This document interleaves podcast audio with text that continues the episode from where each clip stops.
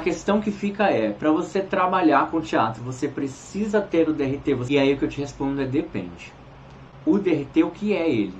Toda profissão tem um registro que regulamenta, que atesta que aquele realmente é um profissional. Médico só pode exercer medicina se tiver o, o CRM, educação física só pode trabalhar com educação física se ele tiver emitido o CREF. Cada profissão tem o seu registro.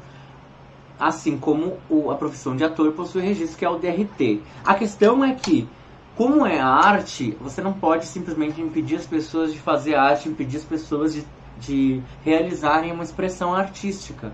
E aí o que muito acontece é que as pessoas fazem o próprio caminho, elas abrem a própria maneira de fazer teatro. Inclusive, tem muitas, cidades no Brasil que simplesmente não tem um curso de teatro. E simplesmente não tem um curso de teatro. E você não pode impedir as pessoas de fazer arte. E elas vão fazer, porque isso é inerente do ser humano fazer arte.